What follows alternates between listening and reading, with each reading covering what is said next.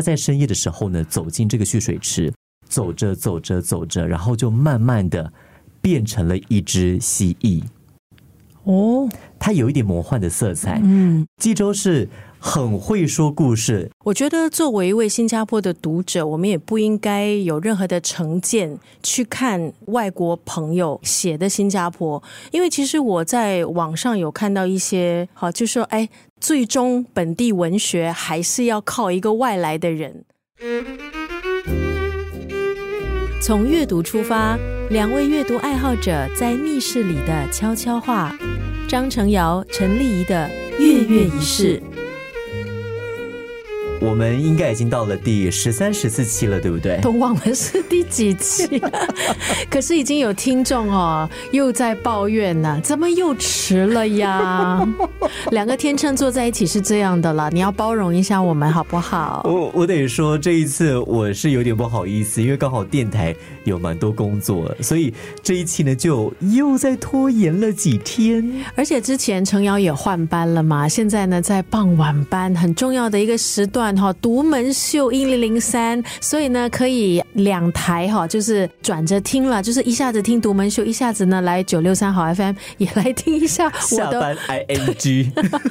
哎，真的嘞，我们现在在空中是打对台的，可是我们在这个播客却是合体的。那今天要讲的这一本书呢，可能对于程瑶来讲呢，它是有一层特殊意义，因为这本书的作者呢，就是程瑶大学的同学。这位作者叫做陈继洲。当时我就真的是冲着他是我大学同学，所以我就买了这本书。我先说一下好了，其实，在读这本书之前呢，我对这位大学同学的了解不多，就刚好刚好，因为他是中文系的本科生，那我在大学的时候呢，也有修读一些中文系的课程，他刚好有几门是跟我一起上的，他也许不记得我了。他是班上很亮眼的那种学生，颜值很高，然后功课又很好。他之后去美国哈佛深造，对，过后他就去哈佛大学深造。我记得我当时还记得他是刚从德国回来。欧洲哪一个国家？我其实有点忘了。留学一年回来，那过后呢？我从他旁边的同学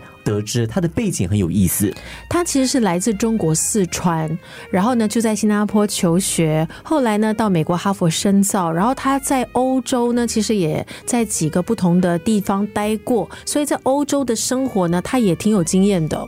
他的故事其实本身我就觉得就像是一部小说。他刚从中国来新加坡的时候呢，他不是直接到一个学校，他是先好像先打工一段时间，他是先去读烹饪学校，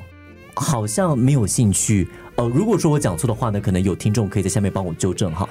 然后过后呢，他就呃离开了这个厨艺学校，然后再去考试。过后去读华侨中学，所以他跟同级的同学来说是年长好几岁的。然后过后呢，就读国大，啊，成绩也表现的不错。然后到哈佛大学，在欧美生活了一段时间。最近我在 Facebook 看到他好像要回中国了。今天呢，我们在月月仪式呢，就要聊一聊这本陈继洲的书《永发街市》。那说到这个永发街哈，可能呃不少新加坡人都应该知道了，那就是在新加坡中部中巴鲁旧城区的一条街。永发街市这本书呢，是陈继洲的短篇小说集，它里面有不同的短篇小说。那都是发生在永发街，但是横跨不同的时代。嗯，有十二个故事，然后我就看到这个介绍哈，这些故事呢看起来是独立，但是呢却呃隐藏着它的那个连贯性的。就好像我们看电影，或者说有一些作家他们的创作手法是这个样子，可能这个故事的一个人物是另外一个故事的背景，又或者说这个故事的主角是另外一个故事的邻居。它没有太直接的关联，或者说没有直接的影响到啊不同故事的发展，但你可以在阅读的时候呢，找到哎，这里面他提到这个人好像在哪个故事出现到，所以他就变得是好像我在看一个永发街这个故事的。有点像年谱的感觉，嗯，里头的一些故事哈，可能给大家简单的介绍一下哈。这个十二个故事呢的主题了，就包括了离婚男子走向寂寞中年，还有呢返乡的妇人发现已经人事已非，这些呢都是故事的其中一些主题。他的故事呢，背景当然是在新加坡，在永发街，但是他的年代是横跨上个世纪三零四零年代到现代。所以这个故事你在阅读的时候呢很有意思，你可以从这个故事延伸的去了解新加坡的一些历史，甚至包括中国的一些历史。哦，有蛮多人呢对这本书的评价都相当的高的。呃，原因是因为呢，陈继洲他并不是土生土长的新加坡人，但是作为一名外国人，他在新加坡接受教育，在这里生活，他以他的视角，然后以他的观点来写出他眼中的。新加坡，那在一个一个故事里头呢，就呈现出了其实挺独特的。因为根据我看到的这些评语呢，就说哈，这本书启动新加坡还有华语世界的想象脉络，让我看到了一个我过去不了解的，尤其是一个从一条街道的延伸出来的一个国家，甚至一个南洋的一个历史。所以呢，看着看着呢，如果说你对新加坡的认识不深哈，你真的会因为陈继洲的这本书，想要多认识新加坡。这个是我觉得他最有趣的地方。我虽然没有读很多新加坡作家的书，但我不知道我这个想法有多少朋友可能会同意啊。就是当新加坡作家在写新加坡的时候呢，可能会想要写的太多，或者说感情太丰富，变得包袱有一点点的重。那反倒是我感觉我在读冀州的这本书的时候呢，我会觉得他笔下的新加坡是很活泼的。当然有历史的那个重量，当然也有一些历史比较悲伤的这些部分，还有他探讨的，比方说同性的感情，比方说过了某个年纪的一些呃人生的挣扎，异族之间感情的这种冲突。虽然这些课题是蛮严肃，在现实生活当中呢是很深刻的，但是在这本书还有他的笔下，他会给我一种有一点点魔幻的感觉。开篇应该是开篇的第一篇文章，叫做《物种和起源》。那这个故事呢，是讲述一名从中国四川来的孩子，那个应该是在五零六零年代，我有点忘了啊。五零六零年代，一个来自中国的孩子下南洋读书求学。呃，这位男孩发生了很多事情，但我印象印象最深刻的是，在这个故事的结尾，这名男孩到了应该是十里达蓄水池还是麦里芝蓄水池，就今天的麦里芝蓄水池。他在深夜的时候呢，走进这个蓄水池。走着走着走着，然后就慢慢的变成了一只蜥蜴。哦，它有一点魔幻的色彩。嗯，那它其实有一点像人的进化跟退化的感觉。就这名男孩，他从人变成蜥蜴，好像某个程度也反映或影射了中国的文化跟新加坡的文化。他在南洋，在新加坡，他很想念中国四川，他的家乡，这样的一个。对立的一种影射，也可能是在写自己。所以我当时在读了之后，我觉得好惊喜哦！这样的一个处理，可能是很多读者也都意想不到的。所以你可以期待说，如果你看这本书哈，就会有蛮多这样子的一种惊喜要给读者吧。没有错，冀州是很会说故事，至少这本书里面他是很会说故事的一位作者。那刚刚其实丽也有提到这本书的呃十二篇短篇小说里面有各式各样的角色，然后它的这个背景也是在不同的年代，然后从这些年代和这个故事当中呢，其实你真的可以看到，不单单是人面对的困境，新加坡人面对的困境，包括呃，我记得当中有一些故事讲的是在国外的新加坡孩子回到了新加坡之后，面对这个文化冲突。这本书它最特别的一点就是，陈继洲他并不是新加坡人，他来自中国四川呢。然后在十七岁的时候呢，来到新加坡，过后到了美国深造。那他在新加坡的这应该不到十年的时间吧，对新加坡这个感情呢，就好像收录在这个永发街市里面。我们每一个人，其实我觉得对啊一些地方了都有这个情感的连结，而这个情感的连结呢，可能就要追溯到我们的一些经历，可能是小时候的一些经历啊，可能是我们的家庭环境啊，嗯，就造成我们对那一个地方呢会有很特别的这个情感的连结。那像我，虽然我在这个地方待的时间不长。但是我觉得每一次到了那里就特别的亲切。香港，真的哈，对对对真的香港？是。因为香港，像对我来讲，因为从小嘛，就是接触这个粤语流行歌曲，还有我四岁吧，应该就是就看港剧长大的，所以以前那些港剧什么老千的题材，其实我很小就已经涉猎。你就赌王、赌后，那时候谢贤的那部《千王之王》很经典的一部港剧。我正要说周润发，原来你要聊的是谢贤呢，这我就没有办法插太多话题了。还有以前小时候，你知道，那那些港星啊来登台是很大件事的，程瑶，所以我还记得印象很深刻。那时候我年纪很小，妈妈呢就带我去看那个郑裕玲跟周润发来这边登台，那个时候网中人哦，对，很红啊，所以呢。后来就长大有机会嘛，就到香港去玩然后也曾经在香港做过广播，哎，哦，你在香港做过广播？对，那个时候是应香港旅游局的这个邀请，然后跟我们当时的电台合作。哦，你不是在香港的电台啦，你只是好像带广播器材到香港，然后边旅游边在香港做广播。对，就介绍香港，所以我们在香港的商场。就有一个广播站，然后就在那边做广播，然后呢就介绍香港的美食啊，一些比较不为人知的一些呃可能好玩的地方啊。所以我觉得香港对我来讲一直都在我心里面有一个很特殊的位置。它很像一个你心灵的家乡这个样子。它也许跟你没有很直接的关系，但有的时候我相信我们每个人都有一种所谓心灵的原乡哈。你还记得你第一次到香港那个感觉是怎么样的吗？你知道我第一次到香港，我从机场出来，我看到那个红白两色的德式。然后我就觉得自己好像在拍港剧，很很嗨。那么年纪小小的我就觉得很嗨啊。然后后来就到海洋公园，然后去玩。那时候年纪真的还很小。那后来比较长大了，就可以独立嘛。所以呢，到香港呢，我还是会比较喜欢去比较当地、比较草根的一些地方，像那个旺角那边啊。哦，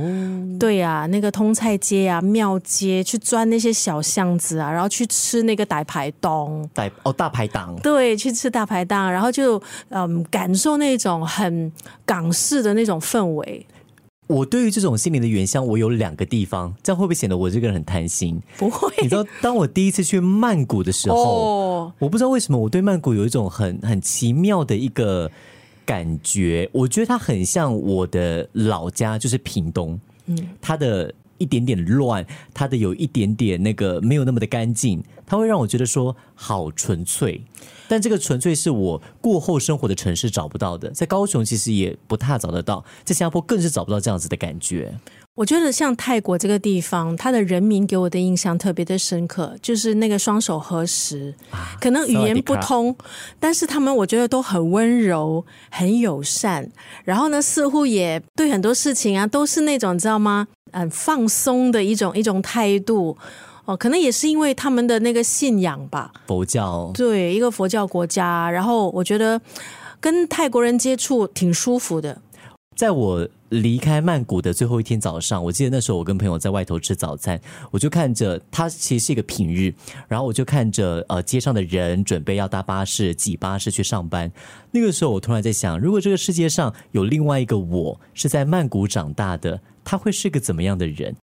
有时候会很好奇，如果今天我不是在台湾，我不是来到新加坡，我在另外一个城市长大出生。那我会变成什么样子？我觉得那个就是我对于曼谷一个很奇妙的感情的延伸。嗯，像我呢，嗯，看着香港这些年走来，就是从九七年，从九七年回归一直到现在，然后呃，就是之前的那个反送中啊、示威游行的那些报道啊，就让人当然是看得很揪心。然后也有很多人说，香港已经不再是香港。但是我觉得，不管香港变成什么样子了，那对我来说，我觉得呃，香港依旧在我的心里面占有一个很特别的一个位置。你喜欢的是你心里面那个香港，还是香港这个城市？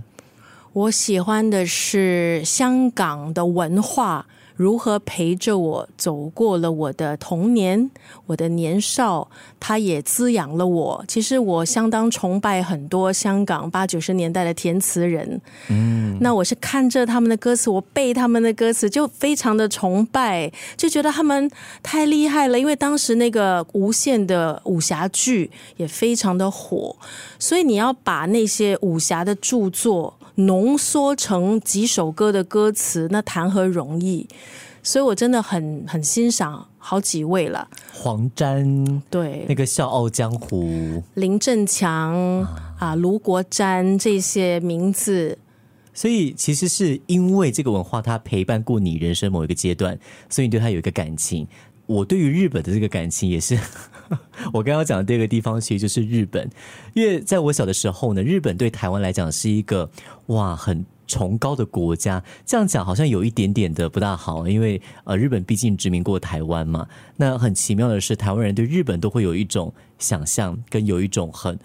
总会把日本当做是一个对我们要跟着日本走的那样的感觉，不单单是文化上、政治上。那我记得小的时候，当然在台湾，日本的东西非常的流行，不单单是电视剧啦、哦歌曲啦，我们用的产品啦，甚至我们有很多亲人，他们都是去日本留学，或者是想要去日本工作的，在那个环境下长大呢，我就觉得哇，如果有一天我跟日本有一些真的直接的连接，那会是。多棒的一件事情！所以我记得，当我第一次去日本的时候，我好感动哦！我在那个机场，我还没有到东京哦，我在机场，我在机场，我在机场买 Starbucks，我就想哭，因为我从小我就好想去日本，但我只去过一次，那时候太小了。直到我呃长大工作出来赚了钱，我才在好几年前我第一次去日本，嗯，然后就感觉就好像你第一次去香港那个感觉。我觉得自己好像在拍日剧，